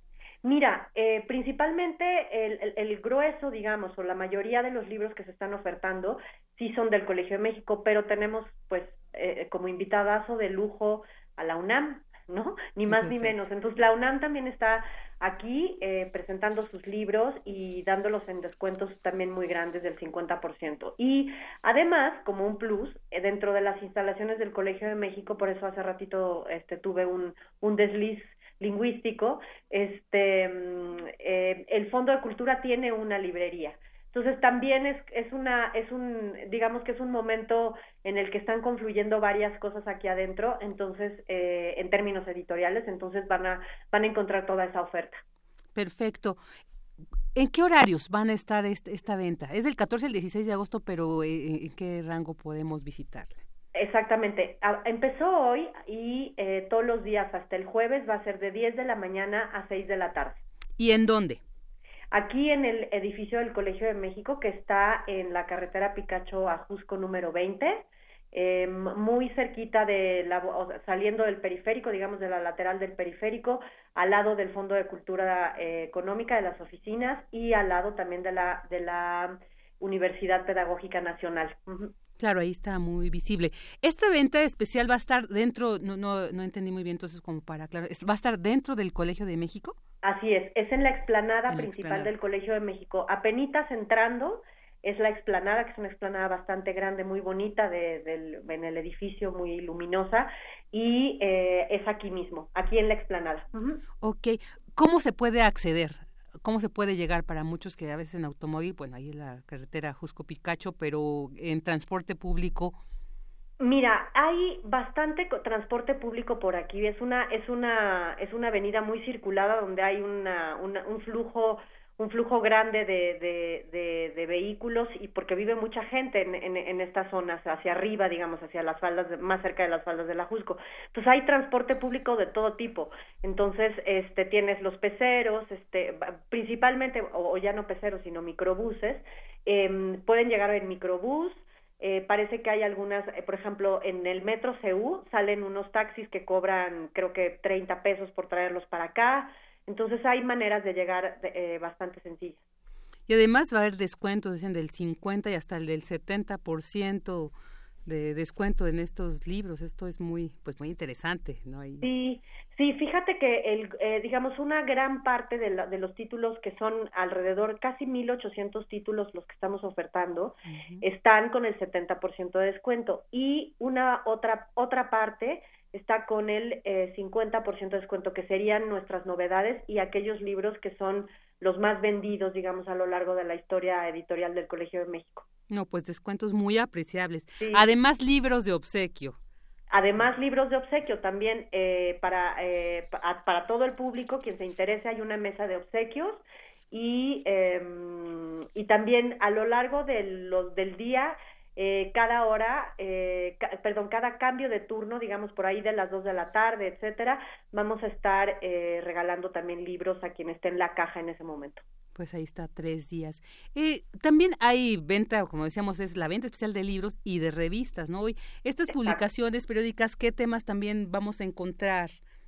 Mira, Virginia, las revistas impresas del Colegio de México son, son siete. Tenemos nueve revistas en total, dos son esencialmente digitales y estas son, iniciaron como revistas impresas y ahora también son digitales y son como, como es el número, es un número importante en el Colegio de México, hay siete centros de estudio y estas y hay siete revistas de, eh, impresas de los centros de estudio, es decir, cada uno de estos centros tiene su revista. Está la revista Foro Internacional del Centro de Estudios eh, Internacionales eh, y por lo tanto van a encontrar cosas de política exterior, ciencia política, administración pública, etcétera. Está el Centro de Estudios Lingüísticos y Literarios, ahí van a encontrar la nueva revista de Filología Hispánica. También está el Centro de Estudios de Asia y África con su revista Estudios de Asia y África el Centro de Estudios Sociológicos con estudios sociológicos y además ellos tienen una otra revista digital que es la revista interdisciplinaria de estudios de género. También está Historia Mexicana del Centro de Estudios Históricos. Estudios económicos del Centro de Estudios Económicos y no sé si me comí por ahí alguna, espero que no, pero bueno, básicamente van a encontrar eh, las revistas académicas que se han publicado a lo largo de muchísimos años. La, la, la, más vieja es la nueva revista de Filología Hispánica desde el año 47.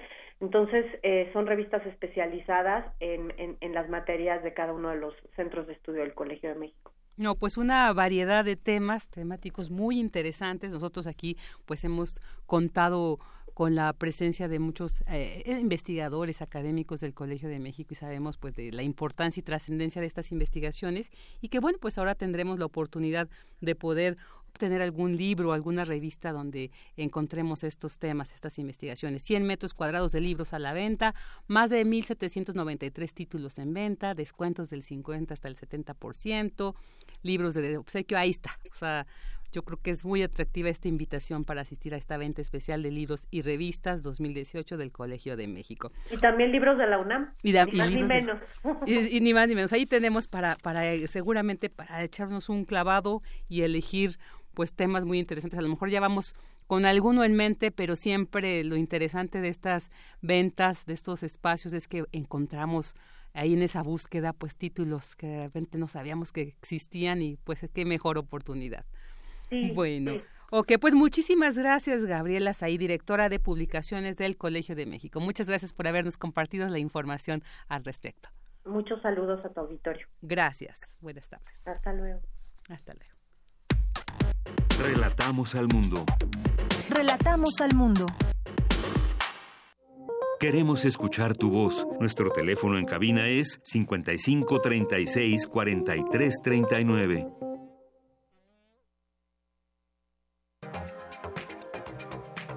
Internacional RU.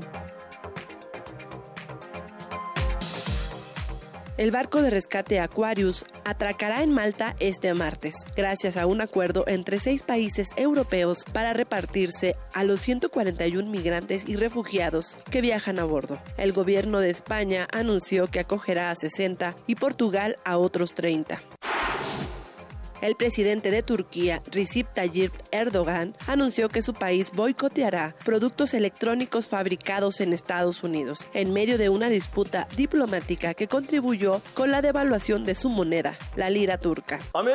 Estados Unidos no solo ha atacado a nuestro país, sino que ha puesto sus miras en la política económica de otros países como China, Rusia, Irán y también la Unión Europea. Incluso ha atacado a uno de sus países vecinos, como es el caso de Canadá. Vamos a boicotear los productos electrónicos estadounidenses. Hay alternativas al iPhone como la marca Samsung. En nuestro país tenemos la compañía Vestel.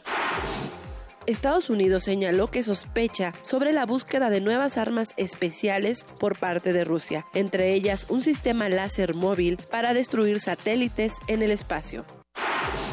Por su parte, el gobierno ruso cuestionó las sanciones de Estados Unidos contra su país, Irán, China y Turquía. El canciller Sergei Lavrov las calificó de ilegales y agregó que vulneran el comercio internacional. Que las sanciones impuestas por Estados Unidos son ilegales. Están socavando todos los principios del comercio internacional y los principios aprobados por las decisiones de las Naciones Unidas que estipulan que las medidas unilaterales de la presión económica no son legítimas.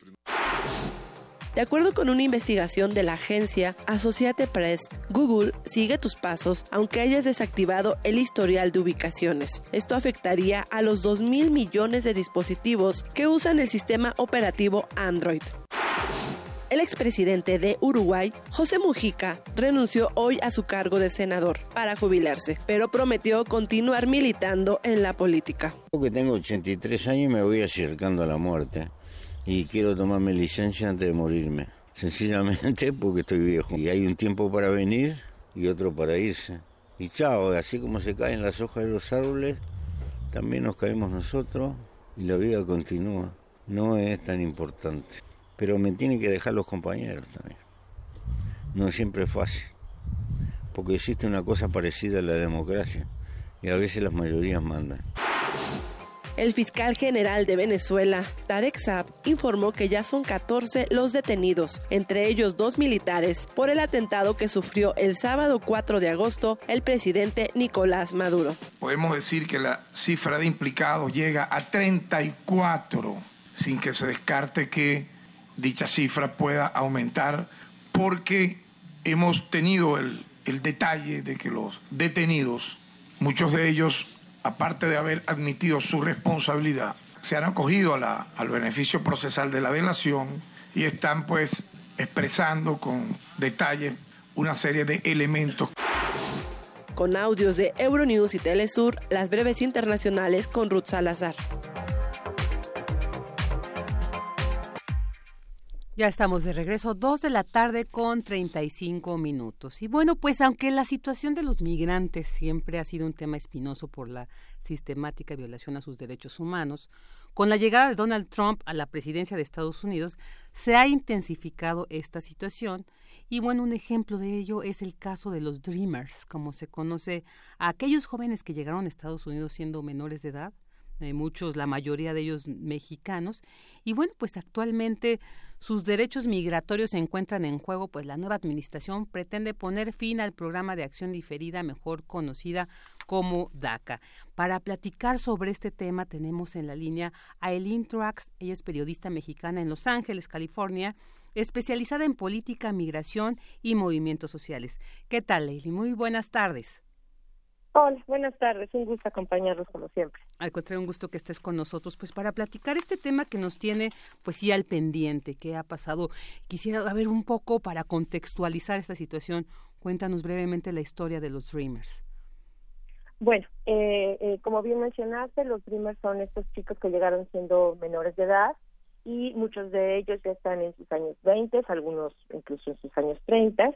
Y en, en 2001 se presentó una iniciativa conocida como Dream por eso se les llama Dreamers, que buscaría regularizar la situación migratoria de estos chicos. La ley no ha pasado en estos 17 años, pero en 2012 el presidente Barack Obama eh, anunció una orden ejecutiva, es decir, estas decisiones que puede hacer tomar el presidente sin necesidad de pasar por el Congreso para protegerlos temporalmente de la deportación, dándoles un número de seguro social y un permiso de trabajo, ambos temporales, con posibilidad de renovarse cada dos años.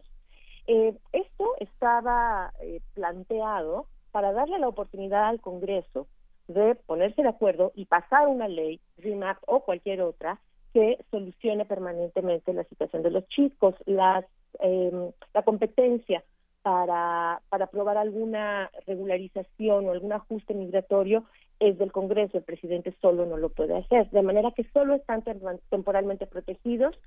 Eh, durante la administración Obama se renovó el, programa, ya van seis años, mañana exactamente se cumplen seis años de que entró en vigor el programa. Y los chicos, bueno, han renovado en la medida de sus posibilidades, pero Donald Trump, eh, como recordarás, llegó al gobierno asegurando que echaría para atrás DACA y desde que Donald Trump tomó posesión, eh, pues este tema se ha vuelto una moneda de cambio en las negociaciones políticas. Donald Trump dio el año pasado un lapso de seis meses al Congreso para que ellos lo resolvieran de alguna manera y dijo que si no eh, suspendería el programa. El Congreso no se ha puesto de acuerdo, las organizaciones y eh, muchos estados de manera individual a través de sus procuradores estatales eh, pusieron eh, demandas, eh, hicieron apelaciones contra esta decisión de Donald Trump. un par de las apelaciones ya se han ganado, la más reciente por un juez federal en Washington, D.C., pero hay en paralelo otra demanda puesta por Texas y otros ocho estados pidiendo la cancelación total de DACA. Entonces, eh, es, un, es un juego legal que está en marcha ahora en Estados Unidos. A veces es un poquito complejo entenderlo porque hay muchos jueces federales por todo el país, algunos han fallado en favor, se espera que el de Texas falle en contra. Y cuando esto ocurre, el paso siguiente, cuando hay dos autoridades federales, dos jueces federales en Estados Unidos, eh, con posiciones encontradas, lo que sigue es ir a la Suprema Corte. Entonces, eh, lo que estamos viendo ahora es que eh, los Dreamers no saben qué va a pasar por con ellos, no saben si seguirán teniendo la protección, si no la seguirán teniendo, si un fallo de la Corte decidirá que siguen o que no siguen o que siguen solo por algún tiempo. Y esa es la situación que están enfrentando ahora. Me parece importante recordar que eh, las elecciones de Congreso, las elecciones intermedias, son este noviembre Y a mí me parece muy evidente que, que todo lo que estamos viendo eh, está orientado a eso, ¿no? Es parte del juego político eh, para convencer votantes, particularmente en el caso de Donald Trump, porque no ha podido cumplir muchas de sus promesas de campaña, porque no se lo han permitido ni, ni el Congreso ni las Cortes, y de alguna manera está tratando de mandar un mensaje de que conserva la mano dura. Claro, no, eso es muy difícil. Eh, el, estos derechos migratorios que están en juego, digamos, ¿cuáles serían? ¿Qué abarcarían para comprender también, comprender la dimensión de esta lucha, ¿no? De esta defensa y comprender eh, la dimensión de la amenaza de este señor Trump? Mira, yo creo que es importante aquí enfatizar que, no tienen derechos migratorios aún los, los chicos reconocidos.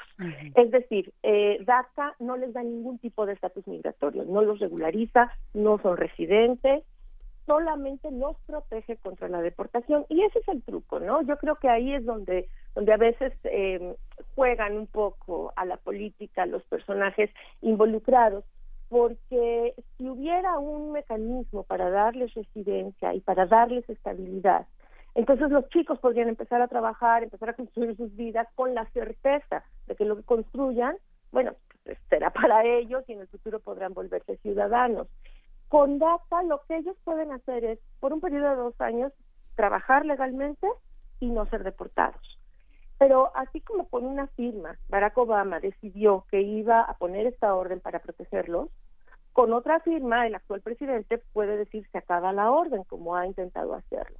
Entonces, son 700 mil chicos, 700 mil chicos, muchos de ellos llegaron cuando tenían dos, tres años de edad, y hoy tienen 24, 25, 30, Muchos ya incluso tienen hijos que son ciudadanos estadounidenses y viven con esa incertidumbre. A lo mejor el estar trabajando legalmente ahora les ha permitido obtener un mejor salario y tal vez comprar un auto, o tal vez rentar una mejor casa, o tal vez incluso hasta dar un enganche para una casa. Pero ¿qué pasa si en dos o en tres o en cuatro meses se revierte la decisión y acabas deportado. Entonces, el tener que vivir en la zozobra, no solo ahora, ¿eh? estos chicos han vivido una vida entera en la zozobra de no saber qué pasará con ellos en el futuro. A mí me parece que es lo más difícil y que es lo que a veces se les olvida en Washington, ¿no? Estamos viendo un jaloneo de partidos políticos mientras eh, lo que está en vilo es la vida de 700 chicos y de 700 familias, porque como te decía, muchos de ellos pues ya son ya son padres ellos mismos se han construido sus propias familias y, y, la situación sigue sin resolverse para ellos. Creo que aquí lo justo sería que el Congreso tomara el asunto en las manos, que aprobara una ley y, y con eso se evitaría la vulnerabilidad en la que están ahora los, los jóvenes. Claro, y está, se está en espera precisamente del fallo del Estado al respecto, ¿no? Sobre este, esta, este programa. Sí, el, el, juez de Texas, que es un juez eh, que por varias de sus resoluciones previas se ha manifestado no a favor de la regularización de inmigrantes, eh, tendría que haber dado el fallo la semana pasada, ha pospuesto un poco porque ha pedido a, los demandantes, que son los procuradores de ocho estados encabezados por Texas, que presenten más pruebas de que DACA eh, ha hecho algún daño económico de otro tipo a sus estados. Entonces están todavía eh, eh, abriendo la puerta para presentar más evidencia para que el juez eh, falle. Lo que se espera es que el juez dé la razón a, a, quienes demandan. y como te digo, esto contravendría una decisión previa que hay de, un juez en Washington, D.C., que ordenó a Trump continuar con la aplicación del programa. Entonces, cuando hay este tipo de diferencias entre dos jueces federales, lo que procede es ir a la, a la Suprema Corte, ¿no? Ahí es donde se decidiría.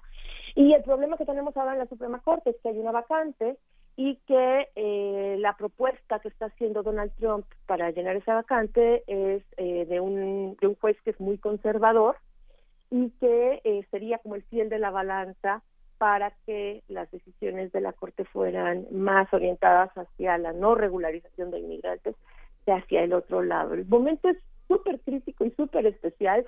Yo creo que muchos factores han, han eh, coincidido en este momento político en, en Estados Unidos que ponen a prueba primero a los partidos, después a los congresistas, porque como sabemos, acá en Estados Unidos hay reelección, entonces cada congresista tiene que volver a su distrito a rendir cuentas para volver a ganar el voto ahora en noviembre, ¿no? Y, y, bueno, todo ello al final, pues a quien a quien deja en la zozobra es a estos jóvenes, ¿no? Que no saben qué va a pasar mañana con ellos. Claro. Entonces se tiene eh, en noviembre, se esperaría que ya se sepa con certeza que, que se decide. Eh, no, bueno, en noviembre, en noviembre son las elecciones ah, y a mí me parece que de aquí a noviembre vamos a ver mucho jaloneo político con esto, ¿no? Es, es, es, como la moneda de cambio. Pero cuándo se resolverá no lo podemos saber con certeza. Sí tiene que ser en los próximos días que el juez de Texas emita su resolución, pero todo indica que esto se va a la Suprema Corte y ahí sí no sabemos cuáles son los tiempos, ¿no? Este, la Corte puede tomar el tiempo que ellos deseen para, para deliberar sobre esto, pueden pedir más pruebas, eh, hay, hay un tiempo ahí que, que solo se decide durante el proceso. Mi percepción particular es que si, si esto se va a la Suprema Corte, el fallo no llegará antes de, de, las elecciones, no llegará antes de noviembre, pero creo que si algo hemos aprendido con la administración Trump es que todas nuestras percepciones basadas en nuestra información previa a veces no son muy confiables, ¿no? Porque eh, suele brincarse las formas esta administración. Sí, de fin, todas las formas habidas y por haber. Parece que no conoce ninguna. Bueno, Aileen, pues estaremos al pendiente de esta situación de los Dreamers y bueno, sí, todos nuestros hermanos migrantes por allá que viven lamentablemente esta zozobra en medio de este de este estado gobernado por por Donald Trump. Pero bueno, afortunadamente contamos con periodistas como tú que pues nos transmiten y nos comparten la situación real que están viviendo los Dreamers por allá en, Estados Unidos. Pues muchísimas gracias, Eileen Truax, ella periodista mexicana especializada en política, inmigración y movimientos sociales. Muchas gracias por compartirnos estas palabras. Muchas gracias a ustedes. Hasta luego. Porque tu opinión es importante, síguenos en nuestras redes sociales, en Facebook como Prisma RU y en Twitter como arroba PrismaRU.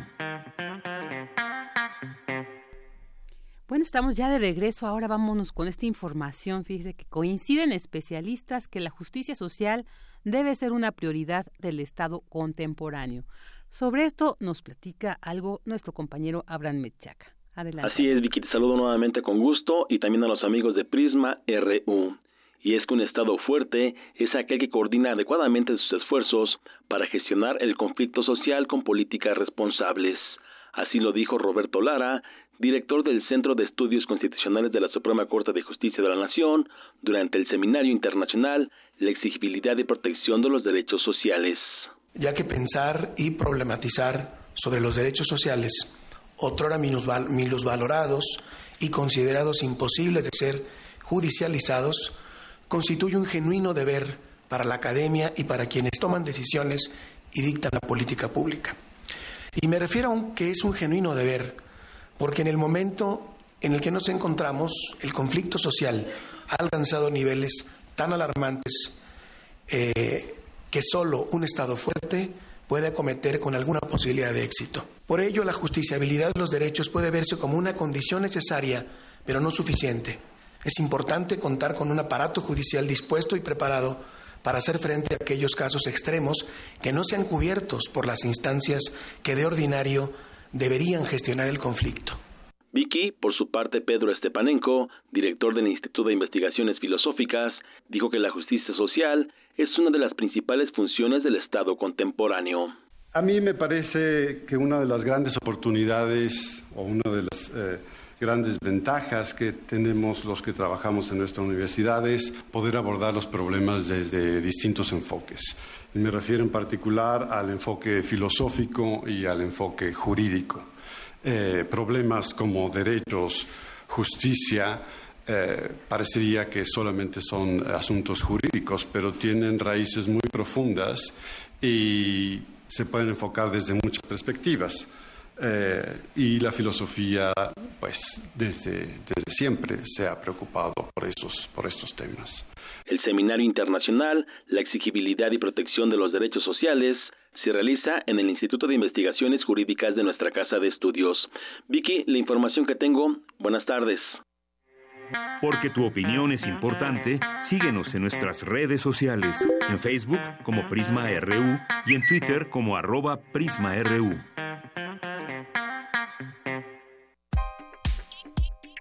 Colaboradores RU.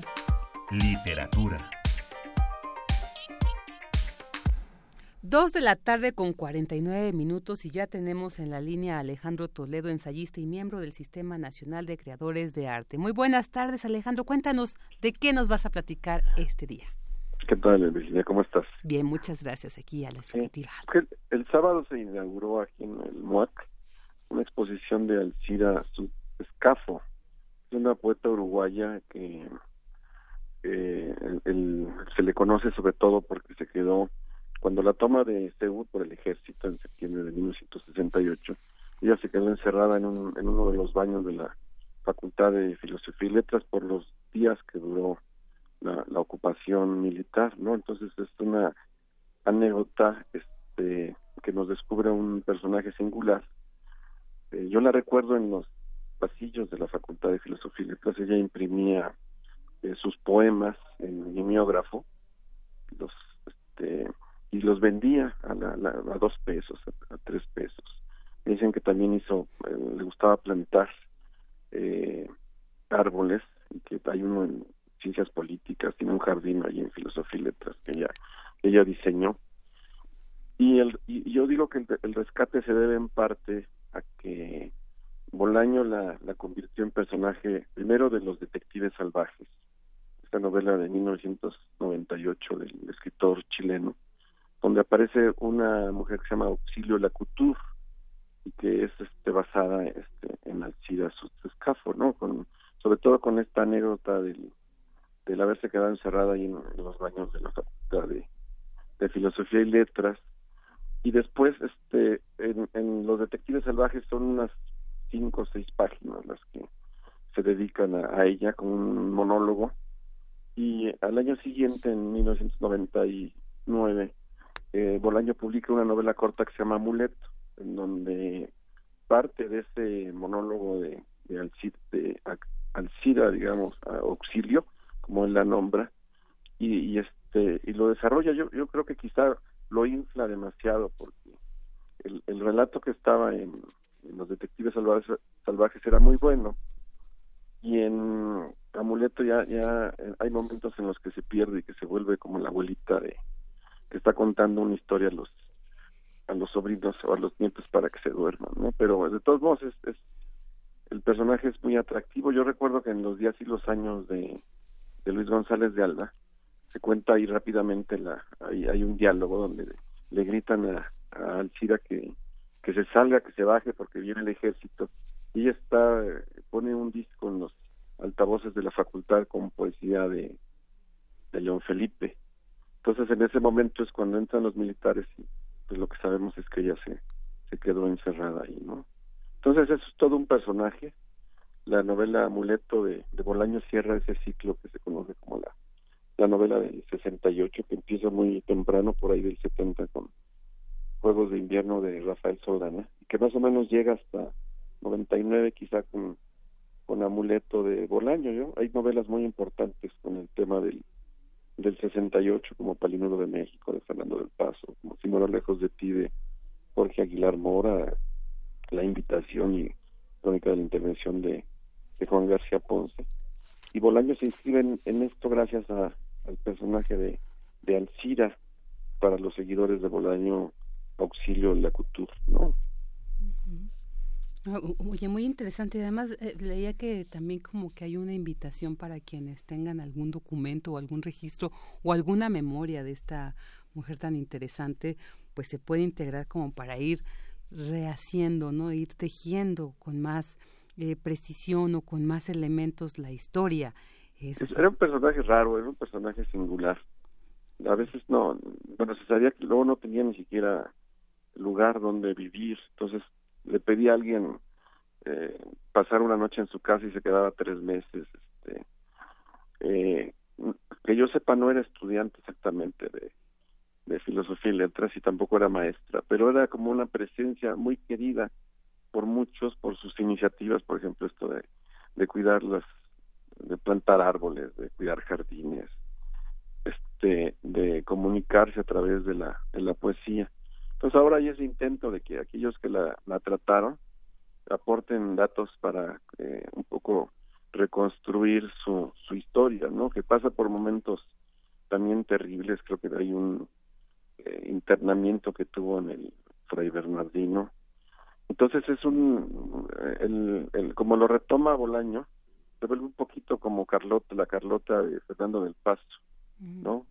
Por, por eso en, en, momentos delirantes y en momentos eh, lúcida, ¿no? Claro.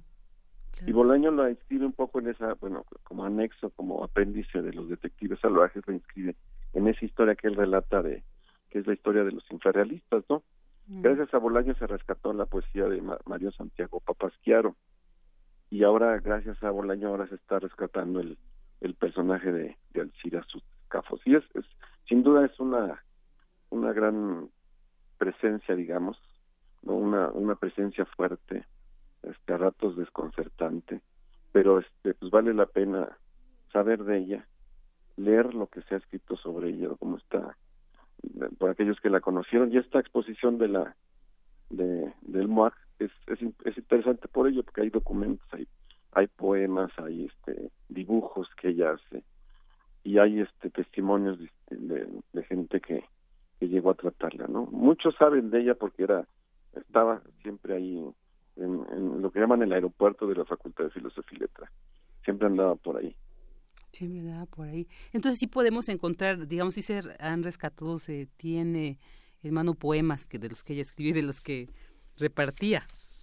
Sí, hay, hay incluso manuscritos ahí. Wow. Que, son que se exhiben en, el, en, la, en la exposición del MUAC.